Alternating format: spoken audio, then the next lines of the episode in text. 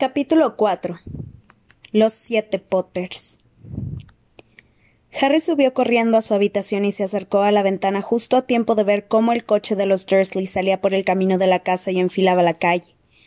Distinguió el sombrero de copa de Dédalus en el asiento trasero entre tía Petunia y Dudley. El coche torció a la derecha al llegar al final de Private Drive y los cristales de las ventanillas se tiñeron de rojo un instante bañados por la luz del sol poniente. Luego se perdió de vista. Tomó la jaula de Hedwig, la saeta de fuego y la mochila, le echó una última ojeada a su dormitorio, mucho más ordenado de lo habitual, y bajó otra vez con andares desgarbados al recibidor. Dejó la jaula, la escoba y la mochila junto al pie de la escalera. Oscurecía rápidamente y el recibidor estaba quedando en penumbra. Le producía una sensación extrañísima estar allí plantado en medio de aquel completo silencio, sabiendo que se disponía a abandonar la casa por última vez. En otras ocasiones, cuando se quedaba solo porque los Dursley salían a divertirse, las horas de soledad suponían todo un lujo, pues iba a la cocina, tomaba algo que le apetecía del refrigerador y subía para jugar con la computadora de Dudley, o encendía el televisor y sapeaba a su antojo. Recordando esos momentos, tuvo una extraña sensación de vacío. Era como recordar a un hermano pequeño al que hubiera perdido. ¿No quieres echarle un último vistazo a la casa?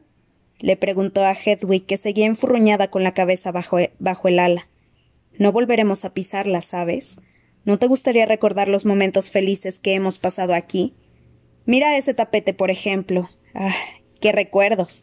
Dudley vomitó encima de él después de que lo salvara de los dementores. Y resulta que el pobre estaba agradecido y todo, ¿te imaginas? Y el verano pasado Dumbledore entró por esa puerta. Harry perdió el hilo de lo que estaba diciendo y la lechuza no lo ayudó a recuperarlo, sino que siguió inmóvil sin sacar la cabeza. Harry se puso de espaldas a la puerta de entrada. Y aquí, Hedwig, prosiguió abriendo la alacena que había debajo de la escalera. Es donde dormía antes. Tú no me conocías cuando lo hacía. Caray, qué pequeña es. Ya no me acordaba de eso. Paseó la mirada por los zapatos y paraguas amontonados y recordó que lo primero que veía todas las mañanas al despertar era el interior de la escalera, casi siempre adornado con una o dos arañas. En esa época todavía no conocía su verdadera identidad, ni le habían explicado cómo habían muerto sus padres, ni por qué muchas veces ocurrían cosas extrañas en su entorno. Pero todavía recordaba los sueños que ya entonces lo acosaban, sueños confusos en que aparecían destellos de luz verde, y en una ocasión tío Vernon estuvo a punto de chocar con el coche cuando se lo explicó. Una motocicleta voladora. De pronto se oyó un rugido ensordecedor fuera de la casa. Harry se incorporó bruscamente y se golpeó la coronilla con el marco de la puerta. Se quedó quieto solo lo necesario para proferir algunas de las palabrotas más selectas de tío Vernon, y frotándose la cabeza fue tambaleante hasta la cocina. Miró por la ventana que daba al jardín trasero observó unas ondulaciones que recorrían la oscuridad como si el aire temblaba, temblara. Entonces empezaron a aparecer figuras una a una a medida que se desactivaban sus encantamientos desilusionadores. Hagrid, con casco y gafas de motorista, destacaba en medio de la escena, sentado a horcajadas en una enorme motocicleta con sidecar negro. Alrededor de él otros desmontaban de sus escobas, y dos de ellos de sendos caballos alados, negros y esqueléticos. Harry abrió de un tiro en la puerta trasera y corrió hacia los recién llegados. En medio de un griterío de calurosos saludos, Hermione lo abrazó y Ron le dio palmadas en la espalda. ¿Todo bien, Harry? preguntó Hagrid. ¿Listo para abandonar este sitio? Ya lo creo, respondió sonriéndoles a todos. Pero no esperaba que vinieran tantos. Ha habido un cambio de planes, gruñó Ojo Loco, que llevaba dos grandes sacos repletos y cuyo ojo mágico enfocaba alternativamente el oscuro cielo, la casa y el jardín con una rapidez asombrosa. Pongámonos a cubierto y luego te lo explicamos todo. Harry los guió hasta la cocina. Riendo y charlando, algunos se sentaron en las sillas y sobre las relucientes encimeras de tía Petunia, y otros se apoyaron contra los impecables electrodomésticos. Estaban Ron, alto y desgarbado, Hermione, que se había recogido la espesa melena en una larga trenza, Freddy George esbozando idénticas sonrisas, Bill con tremendas cicatrices y el pelo largo, el señor Weasley con expresión bondadosa, algo más calvo y con las gafas un poco torcidas, ojo loco, maltrecho, cojo y cuyo brillante ojo mágico azul se movía a toda velocidad. Tonks, con el pelo corto y teñido de rosa, su color preferido. Lupin, con más canas y más arrugas. Fleur, esbelta y hermosa, luciendo su larga y rubia cabellera. Kingsley, negro, calvo y ancho de hombros. Hagrid, con el pelo y la barba enmarañados, encorvado para no pegarse contra el techo. Y Mundungus Fletcher, alicaído, desaliñado y bajito, de muchos ojos de basset y pelo apelmazado. Harry tuvo la impresión de que su corazón se agrandaba y resplandecía ante aquel panorama. Los quería muchísimo a todos, incluso a Mundungus, a quien había intentado estrangular la última vez que se vieron. Creía que estabas protegiendo al primer ministro Muggle Kingsley, comentó. Puede pasar sin mí por una noche. Tú eres más importante. ¿Has visto esto, Harry? dijo Tonks encaramada en la lavadora y agitó la mano izquierda mostrándole el anillo que lucía en el dedo. ¿Se casaron? preguntó Harry mirándola y luego a Lupin.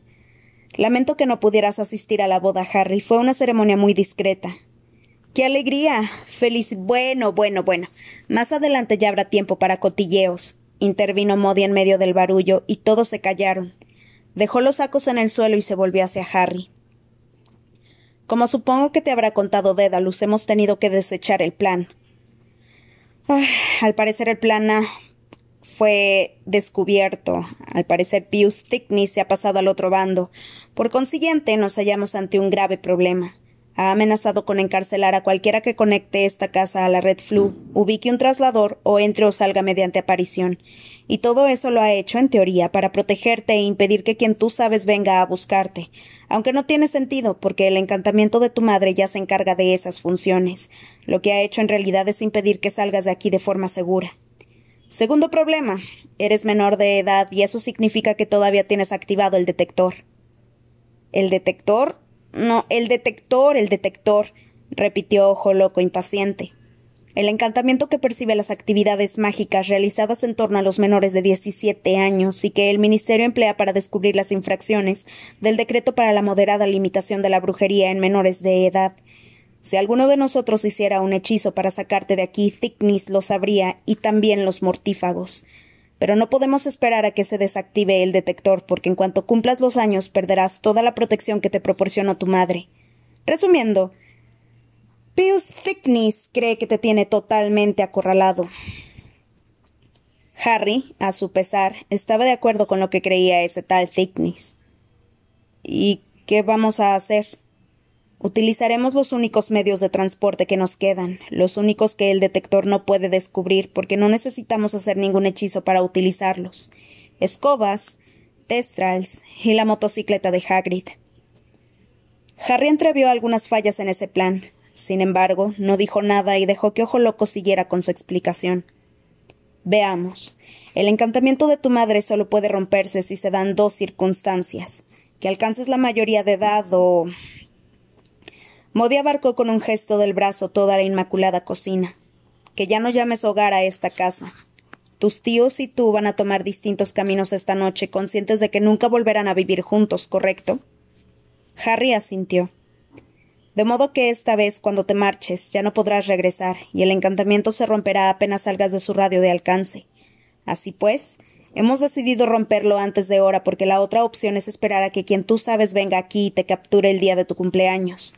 Lo único que tenemos a nuestro favor es que quien tú sabes ignora que vamos a trasladarte esta noche, porque hemos dado una pista falsa al Ministerio.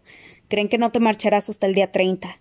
Sin embargo, estamos hablando de quien tú sabes, así que no podemos fiarnos simplemente de que él tenga la fecha equivocada. Seguro que hay un par de mortífagos patrullando el cielo por esta zona por si acaso. Por eso les hemos dado la mayor protección a una docena de casas diferentes.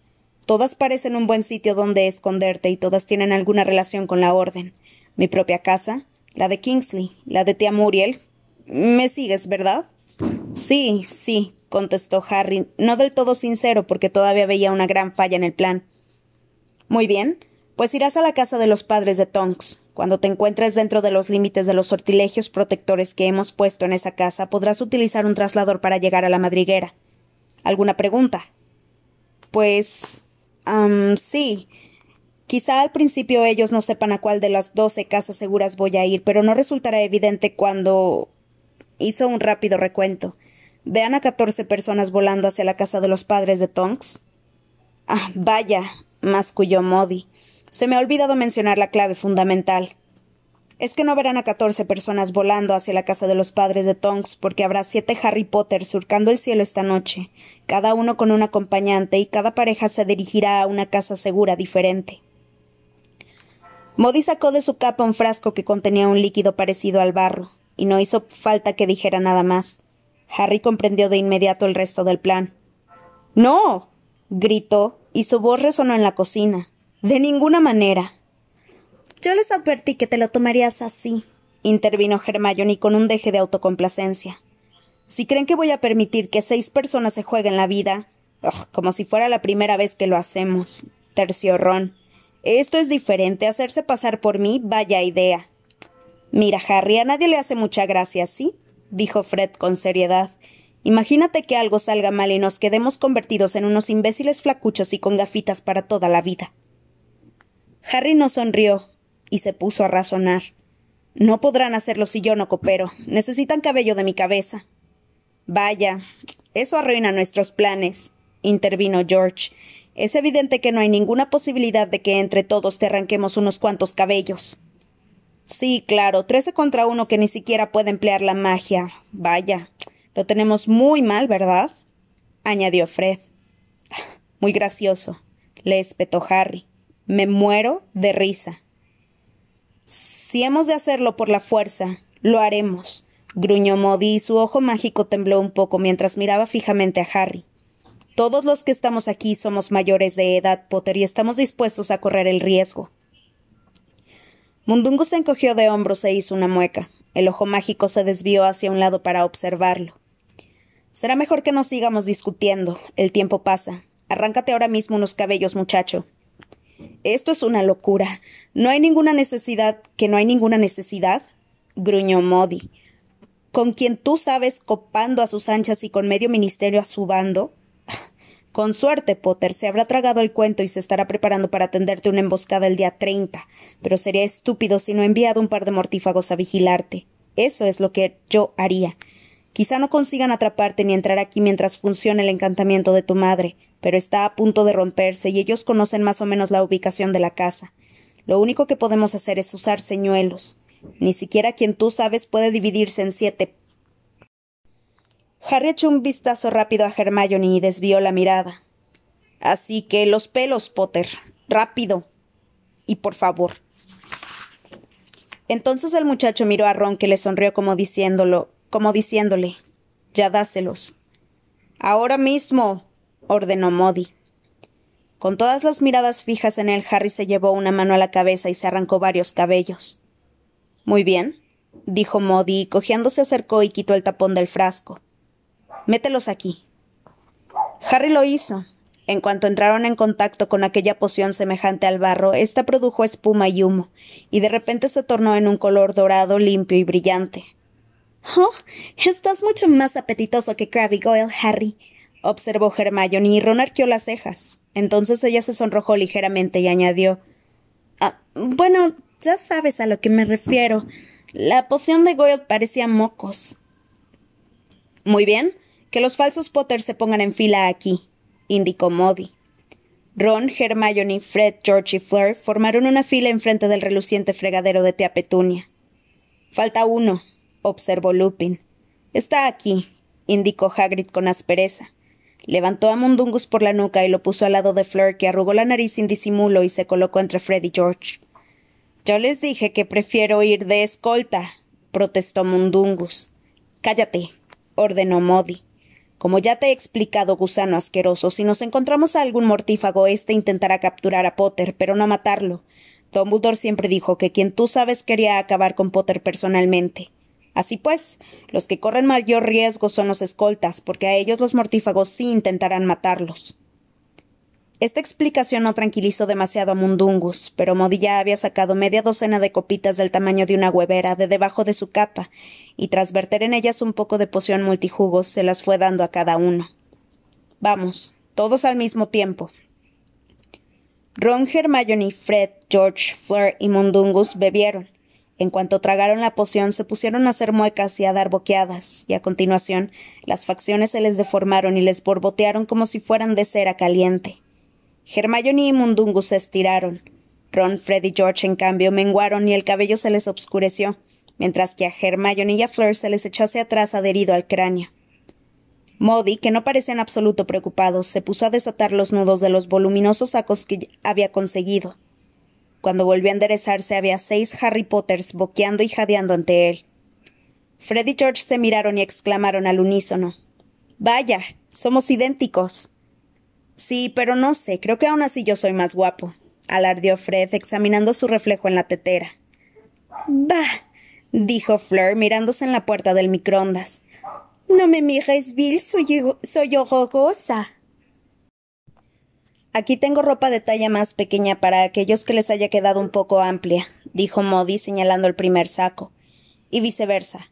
No se olviden de las gafas, hay seis pares en el bolsillo lateral, y cuando se hayan vestido en el otro saco encontrarán el equipaje.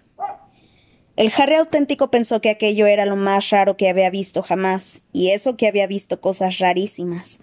Se quedó mirando cómo sus seis clones rebuscaban en los sacos, sacaban prendas, se ponían las gafas y guardaban sus propias cosas.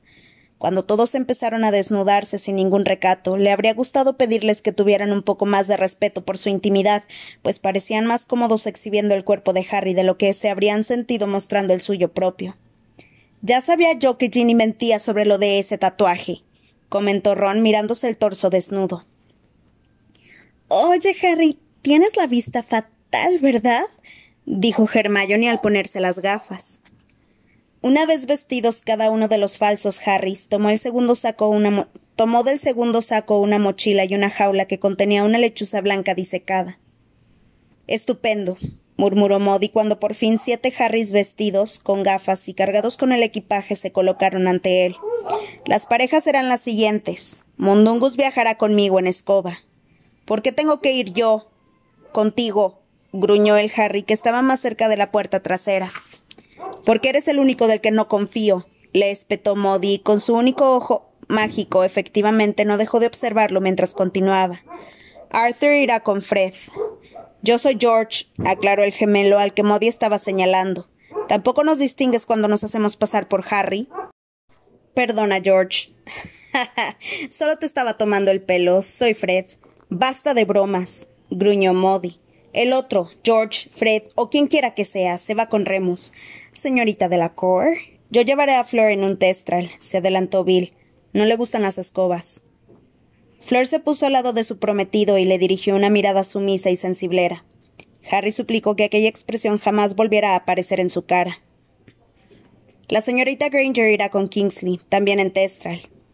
Hermione sonrió aliviada a Kingsley. Harry sabía que ella tampoco se sentía muy segura encima de una escoba. Solo quedamos tú y yo, Ron, exclamó Tonks, derribando un soporte de tazas al hacerle señas con la mano. Ron no parecía tan satisfecho como Hermione. ¿Y tú vienes conmigo, Harry, te parece? dijo Hagrid con cierta aprensión. Iremos en la motocicleta porque ni las escobas ni los testral soportan mi peso. Pero no queda mucho sitio en el asiento, así que tendrás que viajar en el sidecar. Genial, repuso Harry con escasa sinceridad. Creemos que los mortífagos supondrán que vas en escoba, explicó Modi como si, le como si le hubiera leído el pensamiento. Snape ha tenido mucho tiempo para contarles hasta el mínimo detalle sobre ti, así que si tropezamos con alguno de ellos, lo lógico es que persiga al Potter que dé la sensación de ir más cómoda encima de la escoba. Muy bien, murmuró mientras cerraba el saco con la ropa que se habían quitado los falsos Potters y los precedía hacia la puerta. Faltan unos tres minutos para partir. No tiene sentido que cerremos la puerta porque eso no impedirá entrar a los mortífagos cuando vengan a buscarte. Vámonos.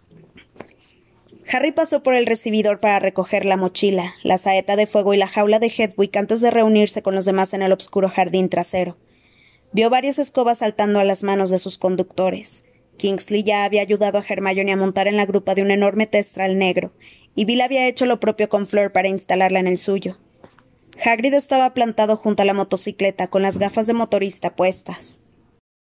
¿Es esta? Pero. ¿No es la motocicleta de Sirius? Así es, confirmó Hagrid con satisfacción. Y la última vez que montaste en ella cabías en la palma de mi mano, Harry. El chico se sintió un poco ridículo cuando se metió en el sidecar, pues se hallaba varios palmos más abajo que todos los demás. Ron compuso una sonrisita al verlo allí sentado, como un chiquillo en un auto de choque. Harry dejó la mochila y la escoba en el suelo entre los pies y se puso la jaula de Hedwig entre las rodillas. Estaba sumamente incómodo. Arthur le ha hecho unos pequeños ajustes, comentó Hagrid sin reparar en la incomodidad de su pasajero. Enseguida se montó en la motocicleta que crujió un poco y se hundió unos centímetros en el suelo. Ahora lleva algunos trucos en el manillar. Ese de ahí fue idea mía. Con un grueso dedo señaló un botón morado al lado del velocímetro. Ten cuidado, Hagrid, te lo suplico, le advirtió el señor Weasley, que estaba de pie a su lado sujetando la escoba que iba a utilizar. Todavía no estoy seguro de que eso fuera aconsejable, y desde luego solo hay que usarlo en caso de emergencia. Atención, dijo Modi. Todo el mundo preparado, por favor. Quiero que salgamos todos al mismo tiempo, o la maniobra de distracción no servirá para nada. Las cuatro parejas que iban a viajar en escoba montaron en ellas. Sujétate fuerte, Ron, aconsejó Tonks, y Harry se fijó en que su amigo le lanzaba una mirada furtiva y culpable a Lupin antes de sujetarse con ambas manos a la cintura de la bruja. Hagrid puso en marcha la motocicleta, que rugió como un dragón, y el sidecar vibró. Buena suerte a todos, gritó Modi. Nos veremos dentro de una hora en la madriguera. Contaré hasta tres. Uno, dos, tres. La motocicleta arrancó con un rugido atronador y el sidecar dio una fuerte sacudida.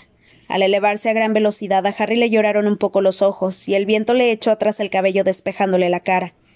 Alrededor de él las escobas ascendieron también, y un testra lo rozó levemente con la larga cola negra al pasar por su lado. Le dolían, las piernas y las notaba entumecidas, apretujadas al haber colocado entre ellas la jaula de Hedwig, la saeta de fuego y la mochila. Iba tan incómodo que casi se le olvidó echar un último vistazo al número cuatro de Private Drive, pero cuando se asomó por el borde del sidecar ya no logró distinguir la casa. Siguieron ganando más y más altura. Y de pronto se vieron rodeados. Al menos treinta figuras encapuchadas aparecidas de la nada se mantenían suspendidas en el aire formando un amplio círculo, en medio del cual los miembros de la orden se habían metido sin darse cuenta. Chillidos, una llamarada de luz verde a cada lado. Hagrid soltó un grito y la motocicleta se puso boca abajo. Harry perdió el sentido del espacio. Veía las farolas de la calle por encima de la cabeza. Oía gritos alrededor y se agarraba desesperadamente al sidecar. Sus cosas le resbalaron entre las rodillas. No, Hedwig. La escoba cayó girando sobre sí misma, pero Harry consiguió atrapar el asa de la mochila y sujetar la jaula, al mismo tiempo que la motocicleta volvió a girar y se colocaba en la posición correcta. Hubo un segundo de alivio, y luego otro destello de luz verde. La lechuza chilló y se desplomó en la jaula. No, no. Hagrid aceleró y Harry vio cómo los encapuchados mortífagos se dispersaban ante la motocicleta que arremetía a toda velocidad contra el círculo que habían formado. Hedwig. Hedwig. La lechuza inmóvil y patética como un juguete yacía al fondo de la jaula, pero Harry no podía ocuparse de su mascota. En ese momento su mayor preocupación era la suerte de los demás. Miró hacia atrás y vio un enjambre de personas en movimiento, destellos de luz verde y dos parejas montadas en sendas escobas que se alejaban a toda velocidad, pero no las reconoció. Tenemos que dar media vuelta, Hagrid. Tenemos que volver.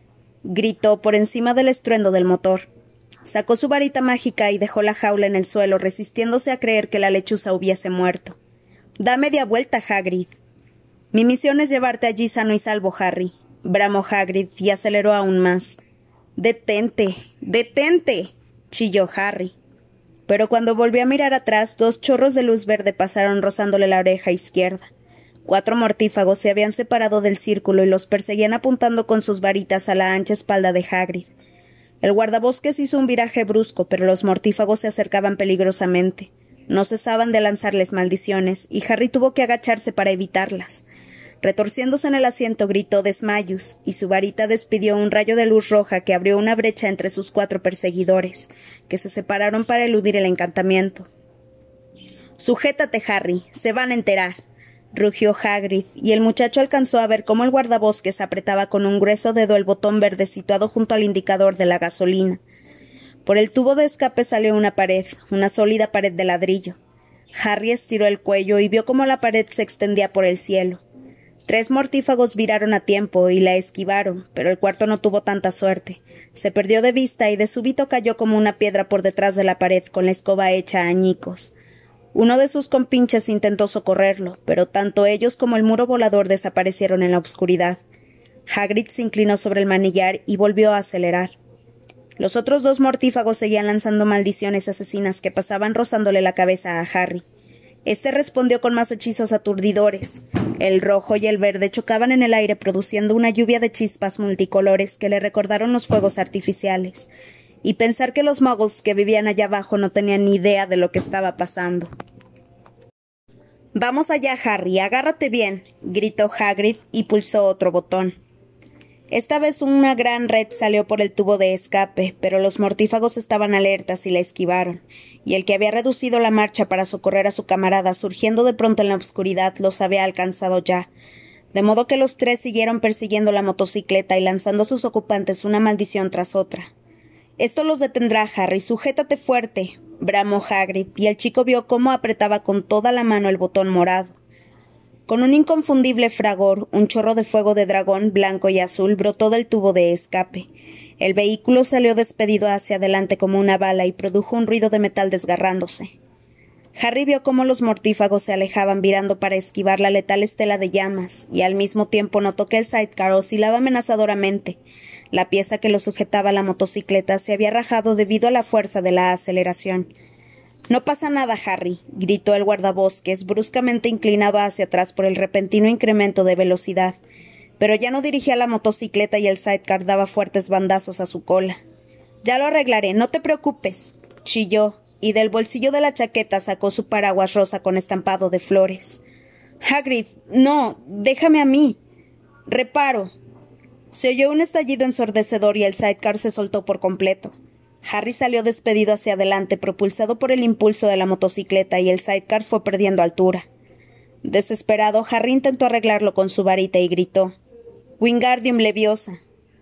El sidecar se elevó como si fuera de corcho. Harry no podía dirigirlo, pero al menos no caía. Sin embargo, el chico solo tuvo ese momento de respiro porque los mortífagos se les echaron encima de nuevo. Ya voy, Harry, gritó Hagrid desde la obscuridad, pero el muchacho vio que el sidecar comenzaba a perder altura de nuevo. Se agachó cuanto pudo, apuntó a sus tres perseguidores con la varita y gritó Impedimenta. El embrujo le dio en el pecho al mortífago del medio. El individuo se quedó suspendido en el aire con los brazos y las piernas extendidos en una postura ridícula, como si se hubiera empotrado contra una barrera invisible, y uno de sus compinches estuvo a punto de chocar con él. Entonces el sidecar se precipitó en picada. Uno de los mortífagos que seguía persiguiéndolos lanzó una maldición que pasó rozando a Harry. El muchacho se agachó bruscamente en el hueco del sidecar y al hacerlo se golpeó los dientes contra el canto del asiento. Ya voy, Harry, ya voy. Una mano enorme lo sujetó por la espalda de la túnica y lo levantó sacándolo del sidecar que continuaba cayendo a plomo. Consiguió tomar la mochila y se las ingenió para trepar al asiento de la motocicleta, hasta que se encontró instalado detrás de Hagrid espalda contra espalda. Mientras ascendían a toda velocidad alejándose de los dos mortífagos restantes, Harry escupió sangre, apuntó con su varita al, al sidecar y gritó ¡Con fringo! El sidecar explotó, y Harry sintió una tremenda punzada de dolor por Hedwig, como si le arrancaran las entrañas. El mortífago más cercano cayó de su escoba y se perdió de vista. Su compinche cayó también y se desvaneció. Lo siento, Harry, lo siento, gimió Hagrid. No debí intentar repararlo yo mismo. Ahí no tiene sitio. No pasa nada, sigue volando, le gritó Harry al ver que otros dos mortífagos surgían de la obscuridad y se les aproximaban. Hagrid viraba hacia uno y otro lado zigzagueando, mientras las maldiciones volvían a destellar en el espacio, en el espacio que los separaba de sus perseguidores. Harry comprendió que Hagrid no se atrevía a apretar el botón del fuego de dragón por temor a que él resbalara del asiento, de modo que no cesó de lanzar un hechizo aturdidor tras otro contra los mortífagos, pero a duras penas lograba repelerlos. Entonces les arrojó otro embrujo bloqueador. El mortífago más cercano viró para zafarse y le resbaló la capucha. Al iluminarlo la luz roja del siguiente hechizo aturdidor, Harry distinguió la cara extrañamente inexpresiva de Stanley Shumpike. De Stan. Expeliarmus, bramó Harry. Es él. Es él. Es el auténtico. El grito del mortífago encapuchado llegó a oídos del muchacho pese al rugido de la motocicleta. Al cabo de un instante ambos perseguidores se habían quedado atrás y perdido de vista. ¿Qué pasó? preguntó Hagrid. ¿Dónde se han metido? No lo sé. Pero Harry estaba asustado. El mortífago encapuchado había gritado es el auténtico. ¿Cómo lo había descubierto? Miró alrededor escudriñando el oscuro cielo aparentemente vacío y tuvo miedo. ¿Dónde se habían metido los mortífagos? Se dio la vuelta en el asiento, se colocó mirando al frente y se sujetó a la espalda de Hagrid. Suelta el fuego de dragón otra vez, Hagrid. Larguémonos de aquí. Sujétate fuerte, chico. Volvió a oírse un rugido ensordecedor y Harry resbaló hacia atrás en el poco trozo de asiento que le quedaba. Hagrid también salió despedido hacia atrás y aplastó a sus y aplastó a su pasajero, aunque se sujetó por los pelos al manillar. Me parece que los hemos despistado, Harry. Lo hemos conseguido, gritó el guardabosques. Pero Harry no estaba convencido. Presa del miedo, siguió mirando a derecha e izquierda en busca de perseguidores, pues sabía que volverían. ¿Por qué se habían retirado? Uno de ellos todavía conservaba su varita. Es él, es el auténtico, habían gritado después de que intentara desarmar Stan. Ya estamos llegando, Harry, casi lo hemos logrado, exclamó Hagrid. El muchacho notó que la motocicleta descendía un poco, aunque las luces que se distinguían abajo todavía eran como estrellas remotas. De repente, la cicatriz de la frente comenzó a arderle como si fuera fuego. En ese momento aparecieron dos mortífagos uno a cada lado de la motocicleta, y dos maldiciones asesinas lanzadas desde atrás pasaron rozándolo. Y entonces lo vio. Voldemort volaba como el humo en el viento, sin escoba ni testral que lo sostuviera. Su rostro de serpiente destacaba en la obscuridad y sus blancos dedos volvían a levantar la varita. Hagrid soltó un aullido de pánico y lanzó la motocicleta en un descenso en picada. Agarrándose con todas sus fuerzas, Harry arrojó hechizos aturdidores a diestra y siniestra. Vio pasar a alguien volando por su lado y comprendió que habían alcanzado a uno, pero entonces oyó un fuerte golpe y observó que salían chispas del motor. La motocicleta comenzó a caer trenzando una espiral fuera de control. Los mortífagos continuaban lanzándoles chorros de luz verde. Harry no tenía ni idea de dónde era arriba y de dónde abajo. Seguía ardiéndole la cicatriz y suponía que moriría en cualquier momento. Un encapuchado montado en una escoba llegó a escasos palmos de él. Levantó un brazo y. ¡No! Con un grito de furia, Hagrid soltó el manillar y se abalanzó sobre el encapuchado. Harry, horrorizado, vio que el guardabosques y el mortífago caían y se perdían de vista, porque el peso de ambos era excesiva para la, para la escoba. Mientras se sujetaba con las rodillas a la motocicleta que seguía cayendo, oyó gritar a Voldemort Ya es mío. Todo había terminado. Harry ya no veía ni percibía dónde estaba su enemigo, pero distinguió cómo otro mortífago se apartaba, y oyó que alguien pronunciaba la maldición asesina. El dolor de la cicatriz obligó a Harry a cerrar los ojos, y entonces su varita actuó por sí sola. Percibió que ésta tiraba de su mano como si fuera un potente imán. Vislumbró una llamarada de fuego dorado a través de los entrecerrados párpados y oyó un estruendo y un chillido de rabia. El mortífago que quedaba gritó, y Voldemort chilló. En ese momento el muchacho se dio cuenta de que tenía la nariz casi pegada al botón del fuego de dragón. Lo apretó con una mano y la motocicleta volvió a lanzar llamas hacia atrás y se precipitó derecha hacia el suelo. Hagrid, chilló Harry, sujetándose desesperadamente. Hagrid, Hakio Hagrid. La motocicleta aceleró aún más, atraída por la fuerza de la gravedad. Con la cara a la altura del manillar, Harry solo veía luces lejanas que se acercaban más y más. Iba a estrellarse y no podría evitarlo. Oyó otro grito a sus espaldas. Tu varita, Selwyn, dame tu varita.